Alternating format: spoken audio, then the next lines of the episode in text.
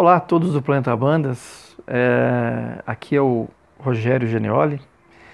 É com muito prazer que a gente conversa um pouco então a respeito do movimento de bandas e fanfarras, um pouquinho da minha história e primeiramente quero agradecer aí toda a equipe do Planeta Bandas, em especial ao amigo Montanha pelo convite, fiquei imensamente honrado.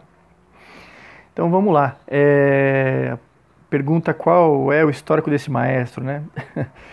e, a minha história, é, muitas pessoas sabem, ela se confunde um pouco com a história da fanfarra Monteiro Lobato, a saudosa Famolo. Para quem não conhece, é uma, era uma fanfarra muito de muita expressão dentro dos anos 80, né? É, anos 90. E enfim, a gente tem muita saudade da Famolo dos embates, né? Famolo, né? Azevedo, Famutri. eu era da Famolo, participei da Famolo 25 anos da minha vida, né? Enfim, mas é, para iniciar eu queria dizer que quem sou hoje, né? Hoje é, eu sou coordenador do projeto Música nas Escolas do município de Santana de Parnaíba, onde nós temos a, a banda municipal, né? A Lira Santana de Parnaíba, uma banda jovem, vamos dizer assim, nós iniciamos a fundação é setembro, 22 de setembro de 2012, né? Então, quer dizer, esse ano a gente completará ainda sete anos, enfim, é uma, uma, uma história ainda jovem. É, bom, vamos lá. Então, eu comecei em 84 e também fiquei feliz, Montanha, porque agora, nesse começo de ano, nesse mês de fevereiro, eu completo 35 anos dentro do movimento das bandas de fanfarras. E, e eu comecei na Famolo. A Famolo, na verdade, ela, ela, ela, a sua fundação, eu não, eu não lembro, acho que foi junho de 88, se eu não me engano. É, não lembro exatamente o dia, mas é a história, na verdade, começou dentro da, da Escola Municipal de Primeiro Grau Monteiro Lobato, aqui no bairro de Pirituba, São Paulo.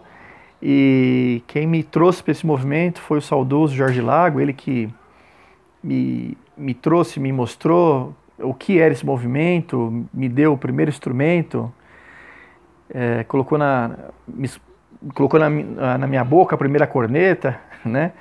Na verdade eu queria tocar caixa, mas por, por uma insistência de um, de um primo meu, que depois foi tubista também da Famolo por muitos anos, o Leandro, ele me chamou, não, vamos para o sopro, eu queria percussão. Vamos para o sopro tal, e acabei pegando a, a corneta em Fá, à época, né? Era uma fanfarra lá, ano de 84, era muito diferente do que é hoje, né? E, enfim, não existia gatilho, por exemplo, naquela época ainda não, não existia isso. Era fanfarra tradicional, era sopro, percussão, é, cornetas eram afinação si bemol, fá, é, em lá, né? E cornetão à época já existia, né? Mas assim, era, não era toda a escola que tinha. Era, na verdade, era mais corneta. Depois que o cornetão começou a ser mais difundido. E, e aí eu fiquei mais ou menos do ano de 84 até meados do ano 2000 na Famolo. Uh, 2000 e pouco. Deu, acho que mais ou menos 25 anos, né? É, chega a essa altura do campeonato, a memória falha um pouco. E, mas tive passagem também por outras corporações, uh, Nós de Azevedo, a banda do Colégio Técnico Paralelo, uh, fui aluno do Marquinhos por um, por um tempo, aprendi muito de trompete com ele. E Paralelo, depois uh, banda do Banespa também, na época que já era do Franguinho, né? E os meus professores, né? Acho que o histórico a gente tem que falar muito das pessoas com quem a gente viveu. E eu tenho, assim, é, uma história que, que graças a Deus, é, eu tive a oportunidade de trabalhar com pessoas de altíssimo nível, né? Que me possibilitaram é, muitas experiências fantásticas. Eu, assim, hoje em dia a gente está na era da informação. Hoje você é, tem uma gama completa de cursos, de possibilidades, enfim, a internet depois, né? É, trouxe muita informação, Mas assim, eu sou da época ainda que a informação era uma coisa difícil, né? não era uma coisa fácil. Então você ter um grande professor, hoje, claro que ter um grande professor é importantíssimo, mas naquela época era, eu acredito que era até mais, porque a informação era mais escassa, né? Então, assim, meu primeiro professor, bom, o Jorge Lago foi a pessoa que me descobriu, que me deu a possibilidade, né? Meu primeiro professor de música foi Joel, maestro Jodir, é, atualmente na banda de Louveira, né? Também muitos anos de Louveira. Eu também sou, sou muito feliz porque sou um dos fundadores da banda de Louveira. Participei com ele da fundação do trabalho lá. Hoje um trabalho aí, dispensa comentários, um, um, um trabalho de alto nível. É, depois eu estudei um pouco com Marquinhos, também foi um grande mestre. E guardo ainda ensinamentos do trompete, enfim, de uma série de coisas. É, um grande, uma grande referência até com relação à regência, né, até hoje. É, depois é, o Franguinho, é, o Gianmarco de Aquino, um cara especial, é um cara muito especial na minha vida. É, aprendi muito com, com, com, com o Jean, ele é um cara assim que dispensa também comentários, uma grande pessoa.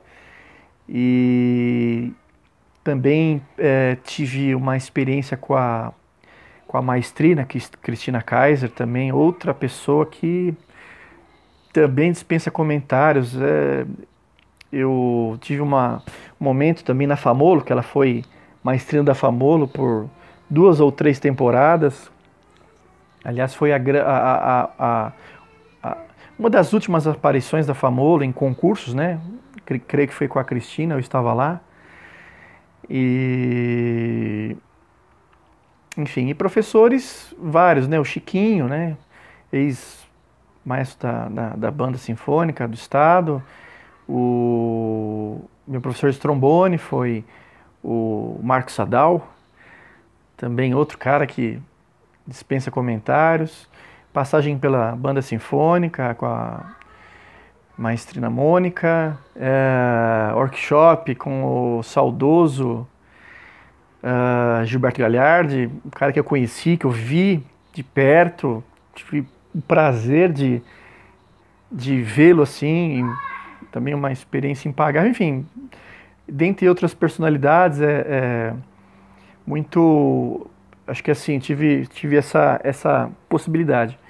É, na minha área de estudos, eu estudei conservatórios, Heitor Villa-Lobos, é, ULM, é, enfim, tenho a, a formação musical é, com especialização depois em regência, é, tenho formação é, em administração de empresas e também com ênfase em mercadologia, até por isso que me convidaram a participar uma, uma, uma uma gestão da, dentro da Alcifaban, depois a gente fala disso.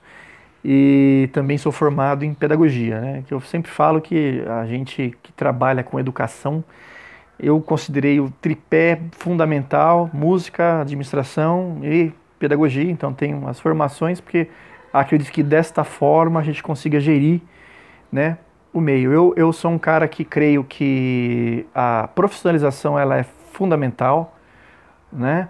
eu trabalhei é, de 91 a 2006 dentro da editora Abril.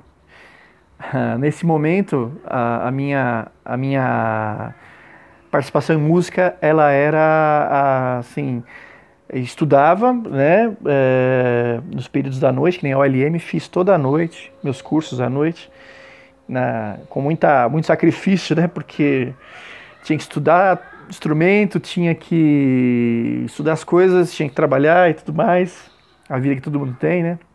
Mas é curioso porque eu trabalhei muito tempo com artes gráficas, sou formado em artes gráficas, tem curso também. Trabalhei na revista Veja muitos anos, e mas tocava, não deixava de tocar, fazia banda sinfônica, fazia umas coisas paralelas a uma vida meia louca. e aí depois que eu saí da editora Abril, que eu falei, agora eu vou assumir é, ah, um cara que eu esqueci de falar também, o maestro Edson, da, da Faculdade Cantareira, tem uma, uma grande referência para mim. Também tive algumas experiências com ele na, na, antes da faculdade, né? É, existir, na verdade, ele quando ia abrir o curso, ia começar o curso no Cantareiro, eu fui até lá, ele me convidou, que eu fiz algumas coisas com ele em Taboão da Serra, tudo mais, no Jardim de São Paulo. E ele me mostrou lá as instalações, que na época que ia ser o, estúdio e tudo mais. Também um abraço aí, maestro Edson.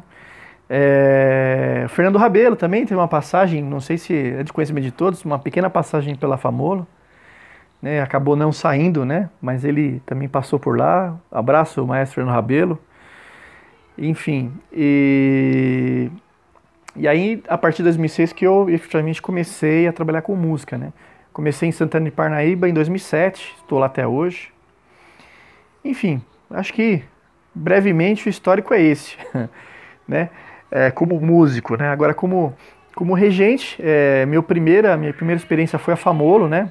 Como não podia ser diferente.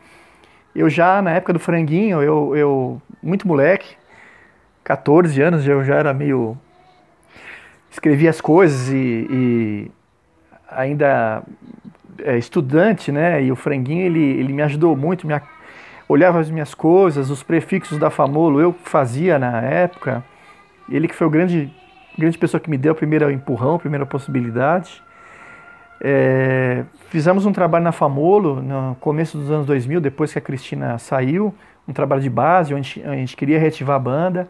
Nós conseguimos fazer um trabalho, né? Na época eu dividi esse trabalho com dois amigos, né? E enfim, a gente fez um trabalho bacana, a gente tinha um grande, um grande grupo assim que tinha potencial, mas é, o problema da Famolo, qual que era? Era a estrutura, né? Porque é, a gente até na época conseguiu uma escola em Pirituba, mas tinha que carregar o instrumento, que não tinha um local para guardar, e os instrumentos, os instrumentos da Famolo eram da Famolo, né? São da Famolo até hoje, então tinha que levar, voltar, levar, voltar, era muito sacrificante. Então, enfim, um, não teve como sustentá-lo, né? É uma pena porque o Famolo mora no meu coração de uma, de uma maneira gigantesca. E comecei regente lá, ficamos alguns anos. Depois eu recebi o convite do, do, do, do senhor José Carlos, da Fanfarra Águias Negras. A época ele falou que o, o Leandro havia saído né, da fanfarra, que ele precisava de uma outra pessoa Aí eu falei, tudo bem, né? Se a vaga está disponível, né? Até porque eu não converso com corporações que têm um maestro, é uma questão ética. E ele falou que não, né? E, e, enfim, aí eu fui lá conversar, acabei aceitando, fiquei três temporadas no Águias Negras, 2008, 9 e 10, né? Foi uma grande, vou dizer assim, uma grande faculdade. O Águias Negras foi uma fanfarra onde eu, eu aprendi muito, né? eu sou, assim, um, me considero pelo menos um grande especialista na, na categoria pisto, porque vivi mais de 20, 25 anos né, na, nessa categoria. É uma categoria, até teve um, é, muitas discussões né, em grupos aí de WhatsApp falando das categorias simples né, e pisto que estão realmente desaparecendo, é uma pena, infelizmente. Né, eu até gostaria, quem sabe no futuro, de colaborar com essas categorias, sou um apaixonado pela Pistos Pisto, né, Pisto Sênior. Enfim, vamos ver se dá. E, e aí eu fiquei três anos, onde, porque assim, a categoria Pisto Sênior é, é, é, desafiador, porque arranjos, né, a, a, as adaptações, você tem que realmente ter muita é um trabalho diferenciado, né, em relação à banda marcial que que acaba sendo é um pouco mais simples, né? Lógico que tem as suas os seus desafios também, a categoria banda marcial, mas a categoria pisto, a seleção de arranjos, a forma de fazer, a afinação, a articulação, é, como você trabalha o gatilho, enfim, tem, tem toda uma, uma, uma questão aí. Uh, e depois, em 2010, o senhor José Carlos resolveu interromper o trabalho no Águias Negras, né?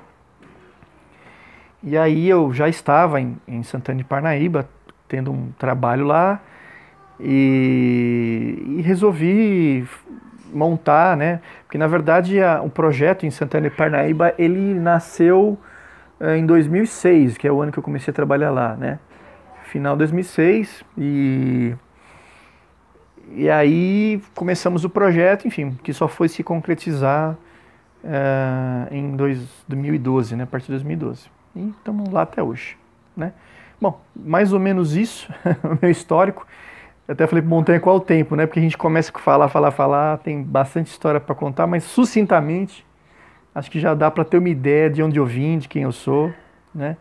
Do meu histórico dentro da, das bandas aí, certo?